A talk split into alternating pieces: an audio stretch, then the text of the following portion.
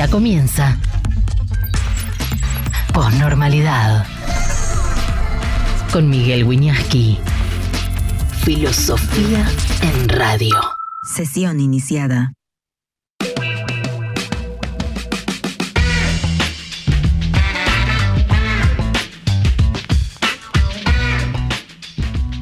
Hola, buenas tardes, ¿cómo están? Muy bienvenidos a la post-normalidad en este país post-normal, porque normal ya no es, anormal tampoco, porque, en fin, no es una patología que difiera mucho de la mayoría de los países, todos tienen problemas, pero es post-normal en qué sentido? En el sentido de que algo estaría cambiando, algo estaría cambiando, y hoy en un día clave, en un punto de inflexión crucial, vinculado a por supuesto, todo el mundo lo sabe, como me dijo hoy Juan Carlos Bernicier, me llamó de una radio de Santa Fe, el extraordinario, bueno, locutor y colega, yo le dije, esto es un Super Bowl, la expectativa del Super Bowl, de una final de algo, y me dijo Super Bowl Argento, el discurso de mi ley de hoy a la noche. Gran expectativa, ¿qué dirá? Cecilia Di Roncos, hola, buenas tardes, saludos desde Tarragona, qué maravilla. Buenas tardes, ¿eh? Flor Moravsky, lo mismo, buenas tardes, Matías Vulcano. Jaime Aquerreta, va todo bien, todo bien. Y aquí vamos, ¿eh? Vamos con todo, Neura, como siempre. Muy contentos de estar acá donde oímos a todos y ustedes sacan sus conclusiones. Buenas tardes, Flor Drago. Eh, me encuentro muy bien, sí, mi día muy bien. Mary Ramos, hola, profe, fiel aquí. Hoy parece un nuevo día de sí, es un día de, es un punto de inflexión. ¿Qué pasará? A ver, muchachos, tenemos ese, esa imagen del mensaje en, creo que en hebreo, ¿no? es, singular mi ley, ¿eh? es singular. Un mensaje en hebreo que si yo eh, leí bien, la traducción, por supuesto, Em, refiere a que Moisés decide hacer unas nuevas tablas de la ley porque las, se habían roto las primeras. Quiere decir, con cierta cripticidad, críptico es eh, abstruso, pero no tanto porque ya salió, que va a, que iría a promover eh, no sé si una nueva ley ómnibus, pero nuevas tablas de la ley, nuevas leyes para poner en discusión en el Congreso. ¿No? Quebec presente, dice Mr. Len. Desde Corriente nos saluda Facundo Torres. ¿Qué dirá mi ley? Bueno, aparentemente, a ver, yo digo lo que aparentemente, porque mi ley es, mi ley es eh, imprevisible, por lo menos parcialmente imprevisible, pero habría en todo caso, para matizarlo, una cierta predictibilidad. Yo creo que, creo, eh, lo pongo en potencial, que va a aludir a corruptelas descubiertas, que va a aludir a proyecciones futuras, y estas son las nuevas tablas, y que va a lograr me parece a mí, ¿eh? que va a lograr lo que en general siempre logra, que es una centralidad. Por, supuesto, a ver, eh, la centralidad en este caso está cantada porque es, este discurso presidencial de inauguración de las sesiones siempre es central, pero a lo Milei, el relampagueo de los flashes va a ser más enfático aún. Yo no recuerdo una expectativa semejante ante un discurso como el de hoy de apertura de sesiones precisamente por las características, la personalidad, qué pasará con los parlamentarios. Me acaba de decir Gonza recién de todo Banquina que Valdés de Corrientes no viene, dijo que hay problemas de agenda. Bueno, eso, buenas tardes, eh, Rotrota, a todos, qué día, qué día, Ro, qué día, ¿eh? Pero ahí vamos con todo, con, como, hay que estar, con, con toda la energía que pise el acelerador, plantea desiderativamente, es decir, deseando Mateo Ibáñez. Gracias, Lucy. Buenas tardes, profesor. Noche histórica, bueno, veremos, ¿no? Y esperemos que no pase nada. Chicos, tenemos preparativos de vallados, cuestiones de seguridad. Fíjense, fíjense los alrededores del Congreso. Esto está, me dicen acá la producción, que desde anoche, ¿no es cierto? Desde anoche están los preparativos y, según las informaciones, habría dispuesto 5.000 efectivos. 5.000 efectivos. 5.000 es mucho, ¿eh? Es muchísimo. 5.000 efectivos para garantizar la seguridad. ¿Cuántos manifestantes habrá? Más que 5.000. Segundo custodio, buenas, buenas, profesor. Siempre escuchando la hora desde Chiclayo, Perú, con grandes expectativas con el discurso de hoy. Hernán dice, es hoy, Miguel, tiene que acelerar los cambios, es por acá, que pise el acelerador, repito lo que dice eh, Mateo Ibáñez. Calixto 555 dice, ¿cómo flashea con la religión? Bueno, sí, tiene una, una cuestión mística, ¿no? tiene una, cuestión eh, espiritual que, en fin, que lo caracteriza. ¿no? Hola, profe. Bueno, saludos, Seba, desde el kilómetro 10 de Bariloche. Qué lindo. ¿Está frente al lago, Seba? Eh, Lea Durante, pero es más o menos la cantidad de efectivos que usan hoy cuando hay, un partido de fútbol. Sí, Lea, tenés razón. No sé si 5.000, pero eso para un Boca River, ¿eh? donde hay 55.000 personas en la cancha. Eh, yo fui a ver el otro día Independiente Racing, perdimos, perdimos. ¿Qué vamos a hacer? Se gana, se pierde o se empata. Yo no estoy seguro que no había 5.000 efectivos, seguro. Y había 50.000 personas, 45.000, estaba llena, llena, llena, llena la cancha, no había lugares, estaban juxtapuestos, en fin. Eh, es que dice Joaquín Moore, aprovechando lo que acabo de decir, es que estamos viviendo, eh, y la situación que estamos viviendo es medio un boca river. Bueno, es un, una confrontación de modelos, ¿no? De modelos. ¿Qué harán los, legisladores? Ya vimos que Valdés, que es un gobernador radical con, capacidad, ¿eh? No, no, no. Eh, Valdés es respetable. No viene, según me acaba de informar, Gonzalo, no llegó a decirlo él y me lo pasó eh, amablemente, no viene, es un dato, Cornejo tampoco viene de, Mendoza porque está la fiesta de la vendimia, y que harán los legisladores. Yo digo, Calixto 55 dice que esa cifra le parece extravagante. extravagante. Nacho Metana dice, mientras no hable en hebreo, hebreo con H, Nachito, mientras no hable en hebreo a las 21, ¿te imaginas? No, Gildo no va a ir, no, dice Busport. ¿No te imaginas que se ponga a hablar en hebreo? sería, una, sería confuso, digamos. Salvo que, sea, que haya traducción inmediata, pero en fin. Eh, confrontación de de modelos y de principios. El otro tema que lo está atravesando todo es el, la verdad la revelación que hizo Clarín y que hizo Ricardo Roa de Clarín, que es mi amigo y, y hoy cruzamos algún mensaje, eh, y gran periodista Ricardo Roa en Clarín, sobre la trama muy oscura y ahora bastante aclarada de eh, la corrupción con los seguros en la que está involucradísimo, estaría, vamos a decirlo con la prudencia jurídica, involucradísimo Alberto Fernández. Es decir, su ser, cercanísimos a él, involucrados en seguros obligatorios con unas comisiones del 17%, con brokers que se llevan un 17% cuando no hace falta ningún broker, que se vienen cobrando hace años.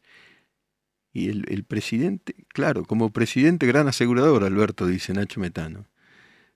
Pero la verdad es que si es como es, le echó Juancito Oliveri, le echó con H, por favor, pero sí, le echó la culpa a la secretaria. Le echó la culpa a la secretaria. ¿Cómo la secretaria? Porque la secretaria era la mujer de Martínez Sosa, que es uno de los, de los brokers que, para los que se hacían lobby. Y otro tema también, que no es menor.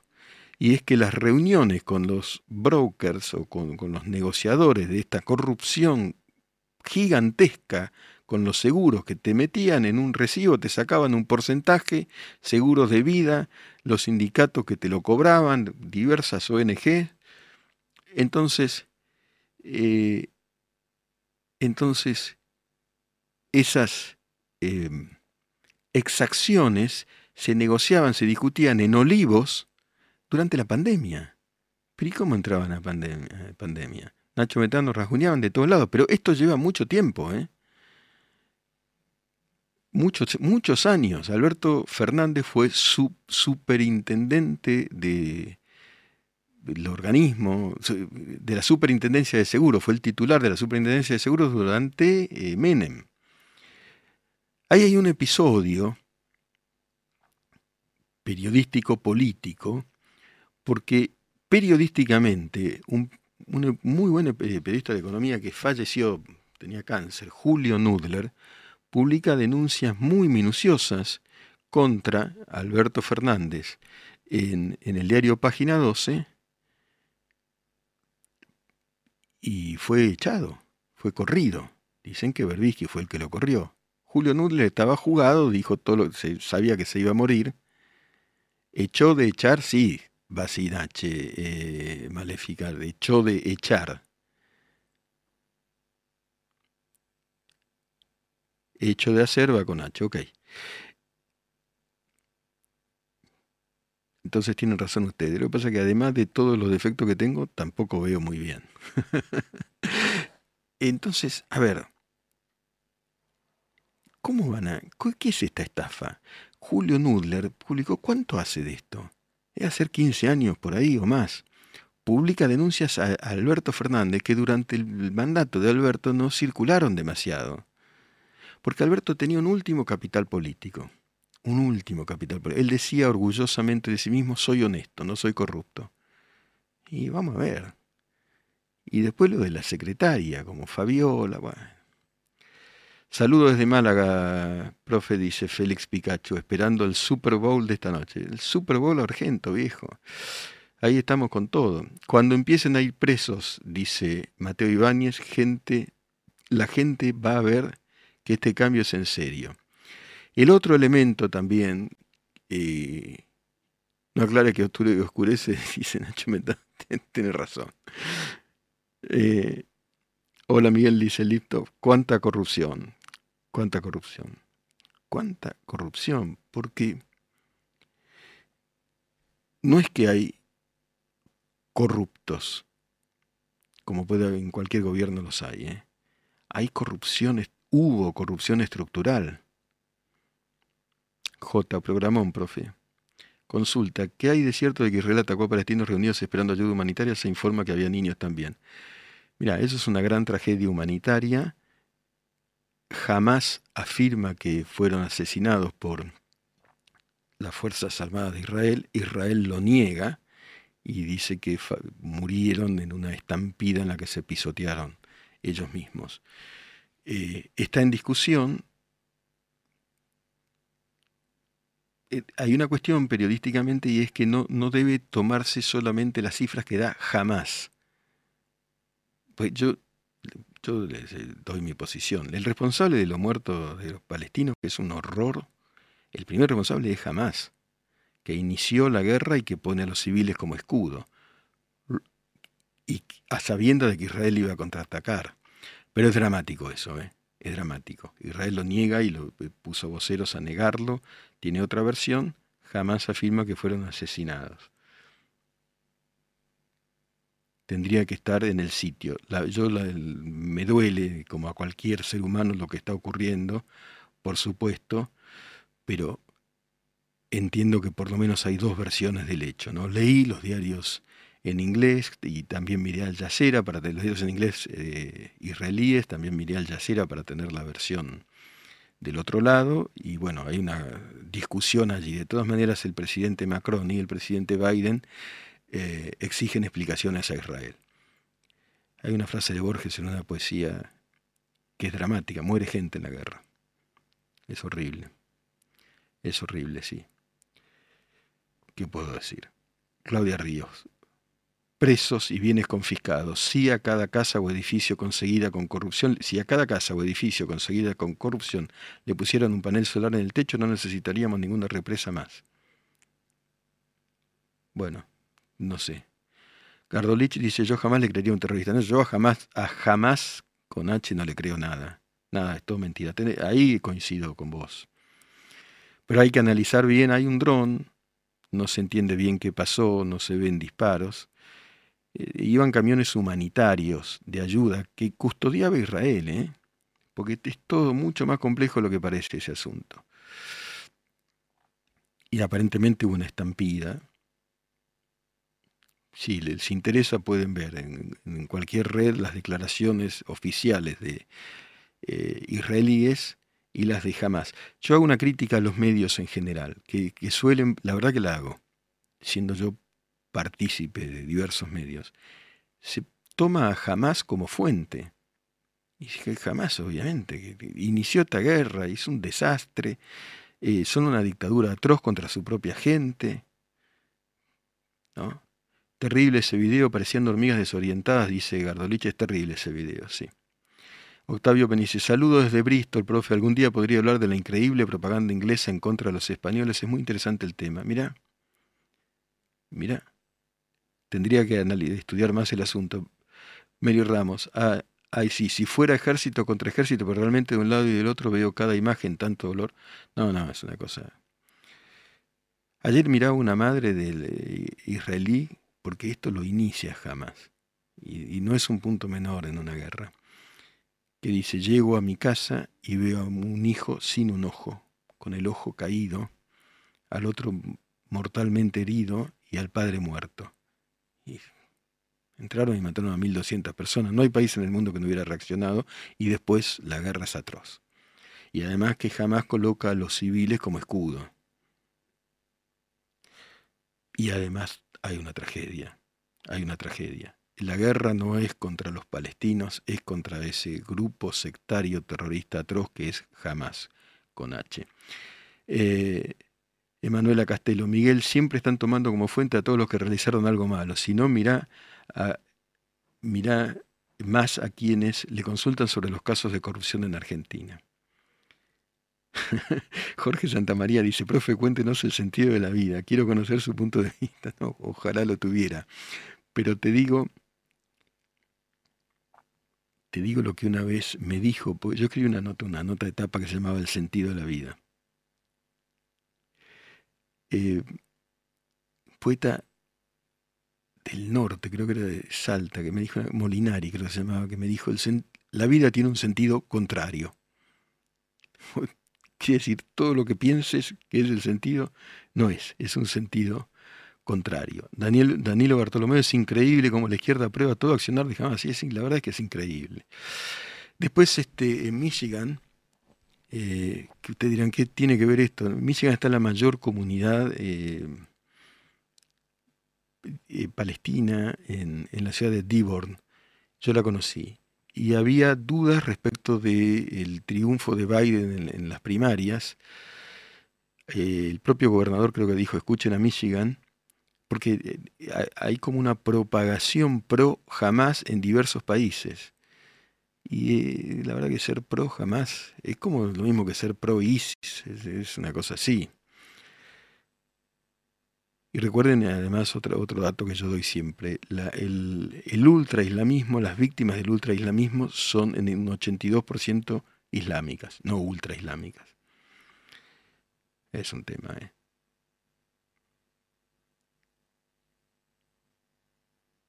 No le gusta a Mariana Isabel Andró que, que me, me, fije en los errores. Bueno, pero ¿qué querés que haga?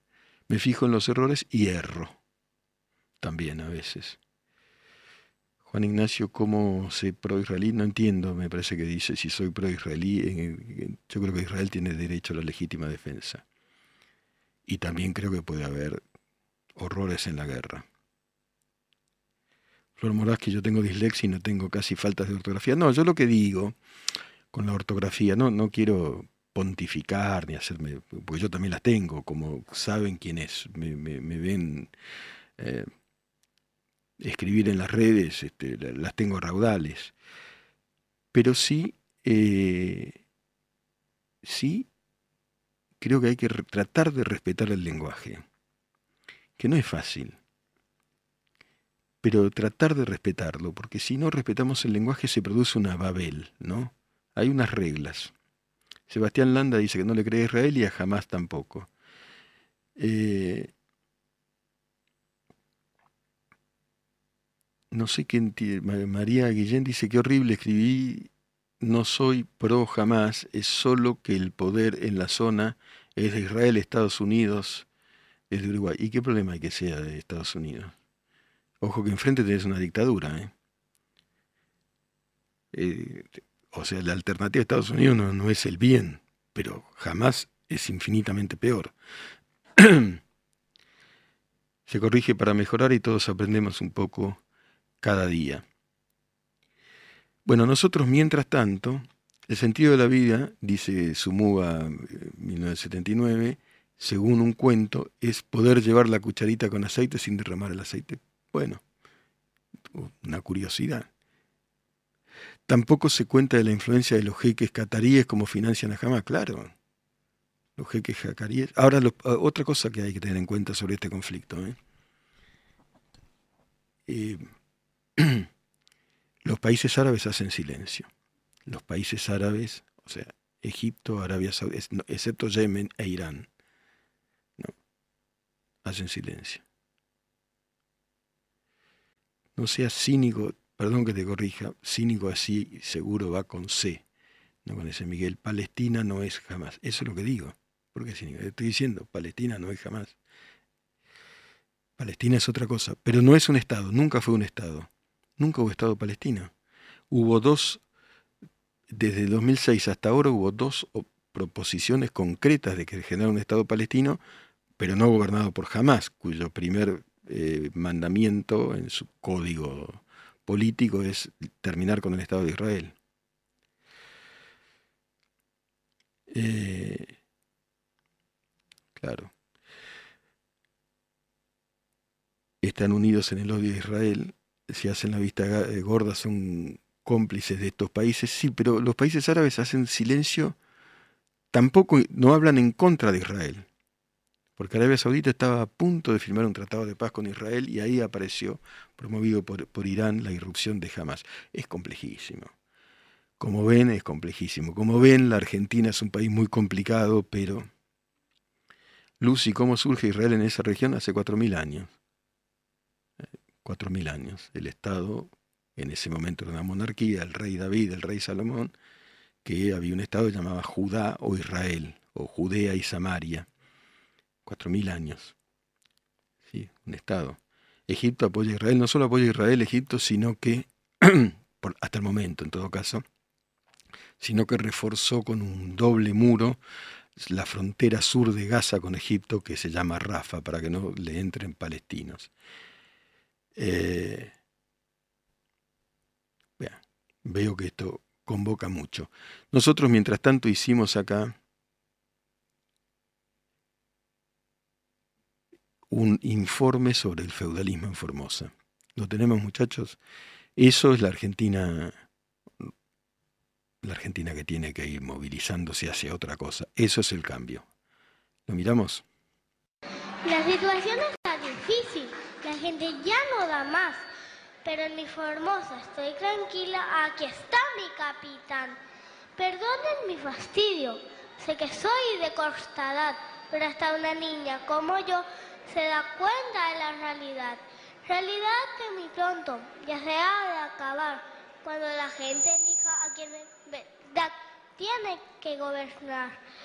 Personas como usted, mi gran capitán, personas que generen trabajo e igualdad.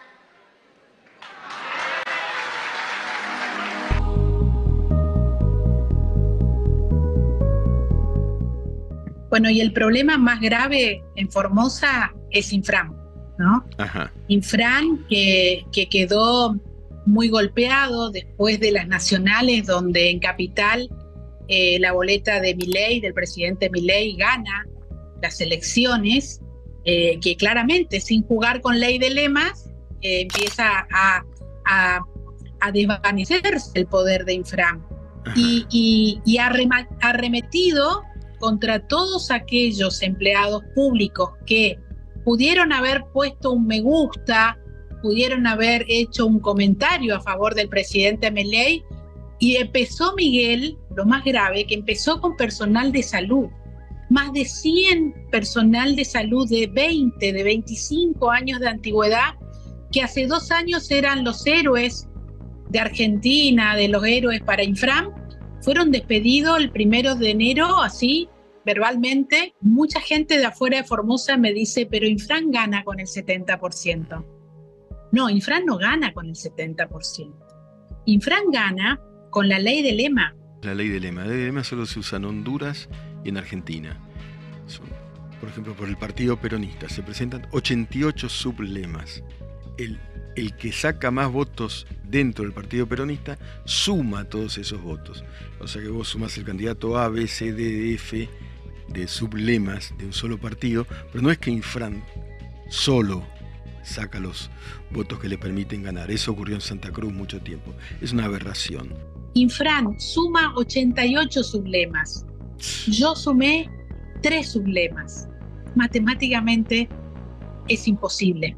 El interior es, es muy sufrido. El interior, si yo te hablo del extremo eh, oeste, donde está, están las comunidades originarias eh, y, y, otras que no están las comunidades originarias, pero que pasa lo mismo, no tienen acceso a agua potable.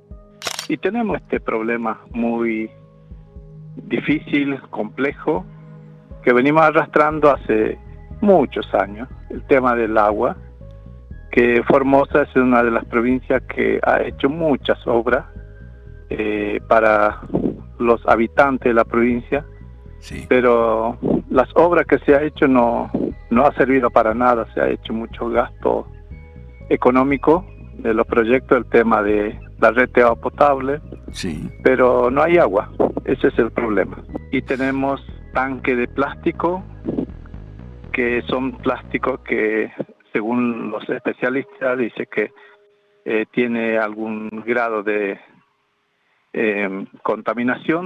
Sí, en pandemia estuve dos veces privada de la libertad, eh, presa, por levantar la voz y por, por pelear contra los centros de aislamiento, que yo le decía centros clandestinos de detención, porque eran eso, nadie sabía dónde los llevaban. Y una vez me rompieron el brazo por, por, por defender a mi hijo que lo estaban por golpear.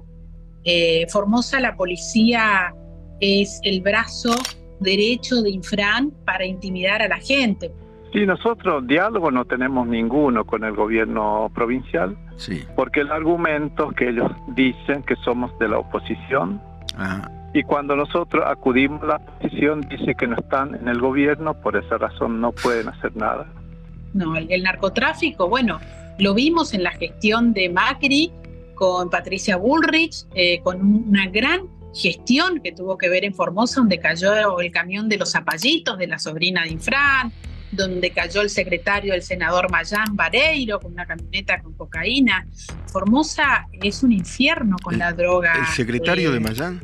Sí, sí, Vareiro, que trabajaba para Mayán y él tumbó con su camioneta y ahí encontraron, eh, no me acuerdo bien los kilos, pero unos cuantos kilos de cocaína. La hicieron inviable, pero Formosa puede ser una potencia. Si hay una buena gestión y si hay un país, un gobierno nacional que se dé cuenta que solos no vamos a poder. Y puede salir también con gente como vos, Gabriela, que se la juega tanto y, todo el tiempo. Gracias por tu coraje, gracias por la nota y la vamos a seguir. Te mando un abrazo muy, muy grande.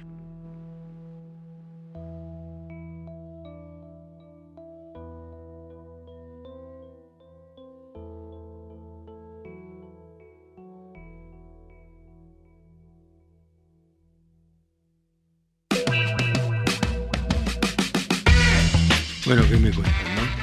Cada semana vamos a hacer una investigación como esta, en este caso Formosa. Tres décadas en el poder, la ley de lemas muy bien explicada, gracias Cristian Logini, espectacular todo el trabajo. La nena esa, obligada a ese panegírico, a un autócrata, la gente sumida en la miseria, sin agua. El, el otro día hubo un comentario que para mí me pareció equívoco, pero bueno, cada uno. Alguien dijo, bueno, acá los aborígenes lo que piden es, piden, no piden, le piden al Estado, no piden que los miren. Eh, Félix Díaz pide agua, agua tenemos que tener todos, lo provee al Estado, los privados, lo que fuera. O sea, están completamente al margen, marginalizados, marginados, por un autócrata que los considera oposición. ¿Y qué hay si es oposición? Justamente, si hubiera democracia, la oposición tiene los mismos derechos, pero Gabriela Neme es perseguida por ser oposición. ¿Y por qué? Si justamente de eso se trata la democracia. No, es que no es una democracia, ¿no? A eso lo llamamos feudal. Walter David Ibáñez dice, se deberían intervenir varias provincias, pero bueno, están protegidas por la misma burocracia. Lo que pasa es que las intervenciones no, no han resuelto en la Argentina. Yo me acuerdo cuando se intervino Santiago del Estero en época de Menem, después de un Santiago, el Santiagazo se llamó, quemaron prácticamente todo Santiago y el feudo sigue. No es solo intervenir, dice Octavio Pernici, sino... No, quemar a varias, no, no, no. No, no, no. Es, es este tratar de insuflar eh, cuotas de libertad mayor en esos sitios, ¿no? Cuota, ahí, ahí sí que realmente falta la democracia, ¿no? Sumúa eh, mucha gente que venera la democracia, pero esta tiene muchas falencias, sobre todo en la Argentina. La democracia es muy imperfecta, pero ya lo dije, lo digo repitiendo a Churchill, muy, muy, muy imperfecta es el menos malo de todos los gobiernos que existen. Los demás son peores. Los demás son peores. Son o dictaduras o califatos o, burocracias precisamente feudales. Estela Mayorano, en Miguel, entre un feudo y un totalitarismo hay un hilo muy fino. Si en general los feudos yo los denomino autoritarios, el totalitarismo cuando te, te matan, y, pero es un hilo muy fino, sí. Sí, de pronto, yo creo que, por ejemplo, en el caso de Formosa, por lo que uno indagó respecto de la pandemia, en ese momento se convirtió en un régimen totalitario, durante la pandemia. Había campos de concentración, no sé cómo denominarlos, donde se encerraba la gente. ¿Se acuerdan que no dejaban pasar a un padre que se ahogó cruzando, creo que el río Bermejo? No podías entrar, no podías salir. ¿Cómo es eso? Aldo Ferreira dice, hay un café y no, hola profesor. Hola. Hola, gracias por, estar acá. Aldo Ferreira, sí, Aldo Ferreira, ¿no? Ojalá que a las 21 Miguel salga con todo, atacando a los políticos. La, gente tiene muy mala imagen de la política en general. Yo digo, algunos, algunos no, no son realmente ni ineptos, ni forman parte de la casta, y otros sí.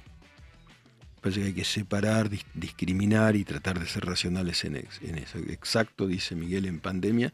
Para mí, sube un escalón infran, se convierte en un estado totalitario, porque, Dios mío, te encerraban meses este, sin baño, con un solo baño para no sé cuántas personas, centenares a vez. Una locura, una locura. ¿Sí? Sumuba dice lo que digo yo, la democracia es una porquería, pero es lo mejor que tenemos. En todo caso, lo menos malo. Eh, de Batman dice, profe, capaz que ya lo respondió, pero ¿qué expectativas tiene hoy para el discurso de Milley?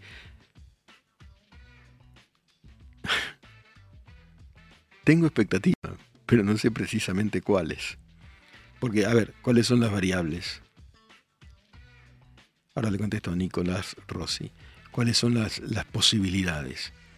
Un Congreso que mayoritariamente le dé la espalda o que se retire, sería una imagen mundial, ¿eh? Una sala semivacía, porque no solo juega mi ley, juegan los, parlamentarios también.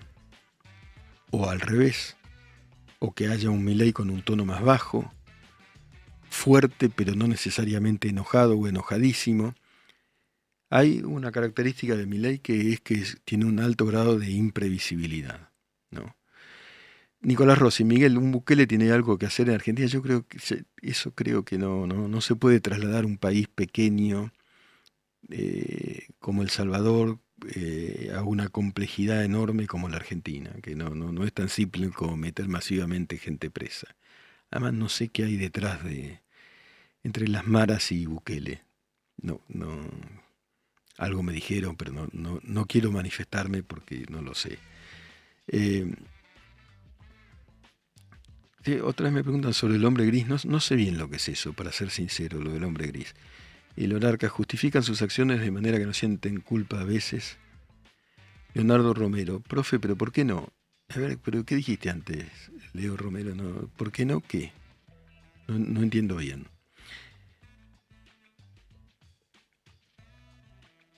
Buenas tardes, profe. Gracias por visibilizar, dice Enzo Roca, lo que, lo que pasa en Formosa. No, es crucial y vamos a seguir eh, hablando con gente de los, de los así denominados feudos, que siempre digo lo mismo, pero como yo soy académico, no academicista, y me gusta precisar.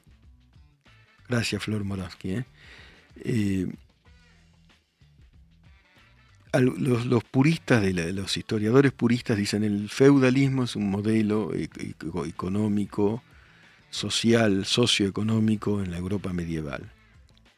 No puede trasladarse a, América Latina. Y yo digo, y sí puede trasladarse con las siguientes consideraciones. En primer lugar, el primero que utiliza el término es el filósofo, llamémoslo así, neomarxista, José Luis Mariátegui, peruano, que dice que en Perú hay un modelo feudal que él asocia a una, planta que se llama gamonalismo. El gamón, la planta es el gamón que una vez que se arraiga no sale más. Son feudos, son sistemas de subordinación y, y de clientelismo y de opresión y de sometimiento. Es eso. Por supuesto que en el medioevo había otras características, pero es eso de sometimiento elegido, se dirá, claro, la, gente los vota, sí, elegido pues no tener ninguna otra opción, porque es el tipo que te distribuye tu, sueldo.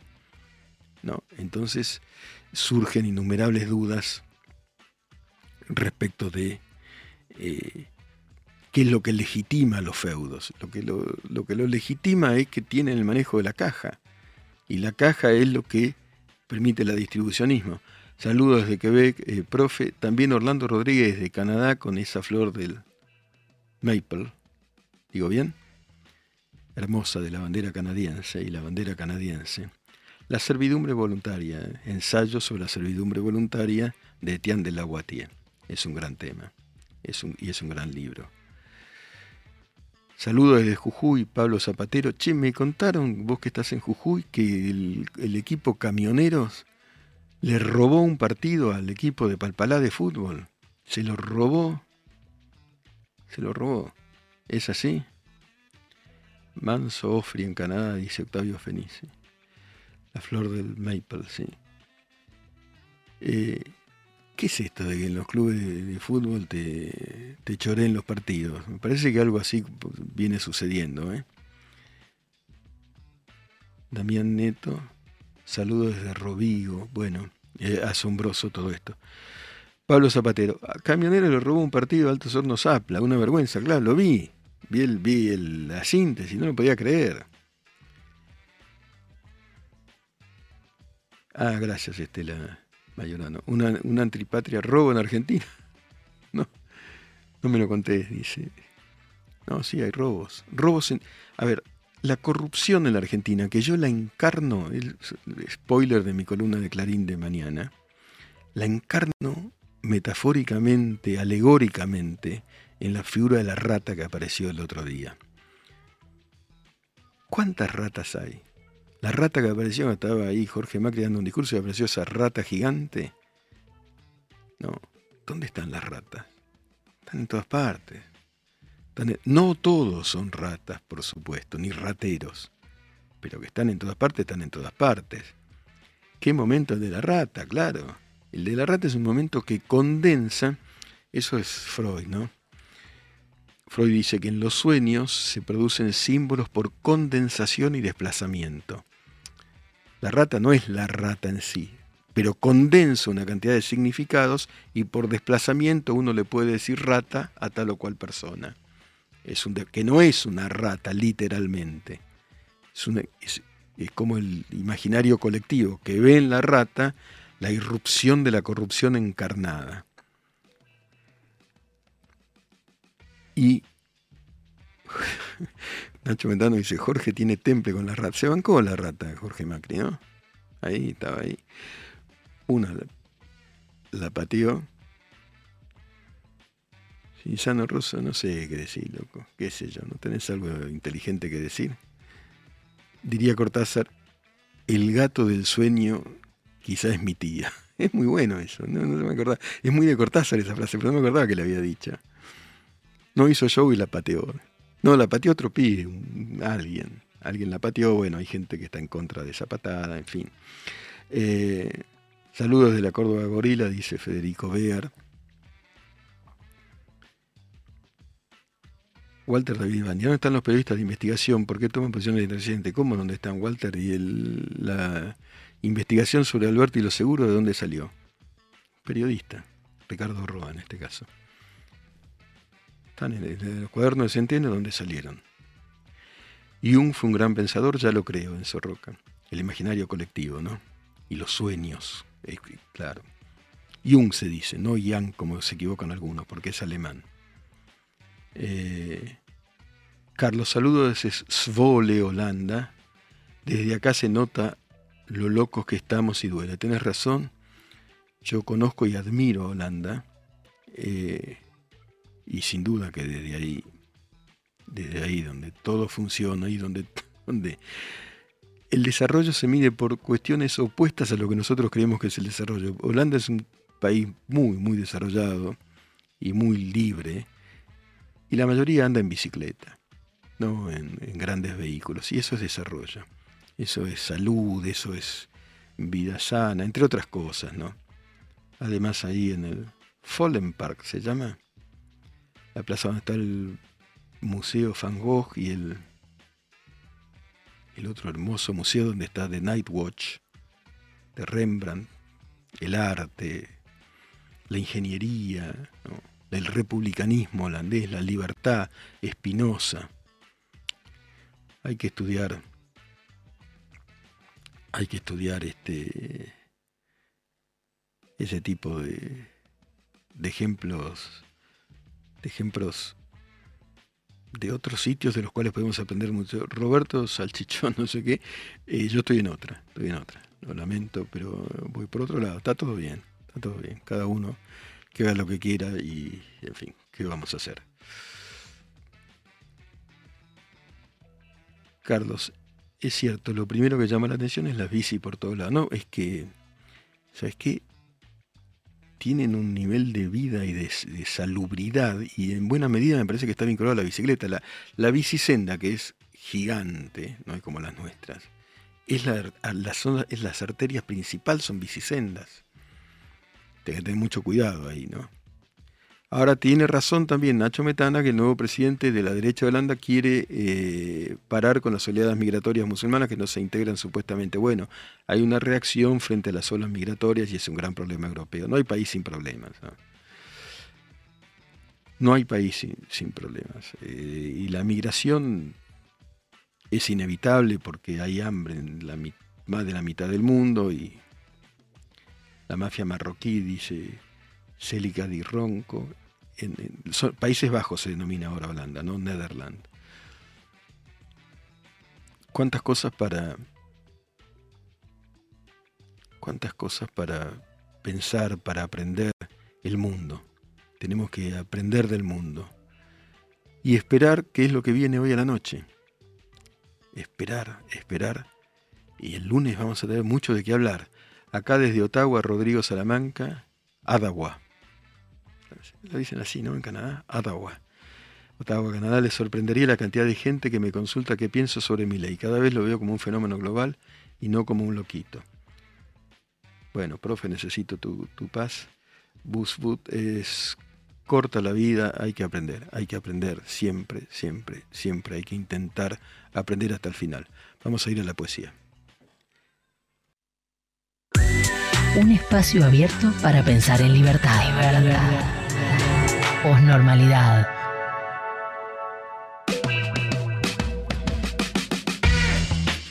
En la posnormalidad la poesía se lee de pie. en este caso el célebre poema conjetural de Jorge Luis Borges. Es un día para leer ese poema. ¿eh?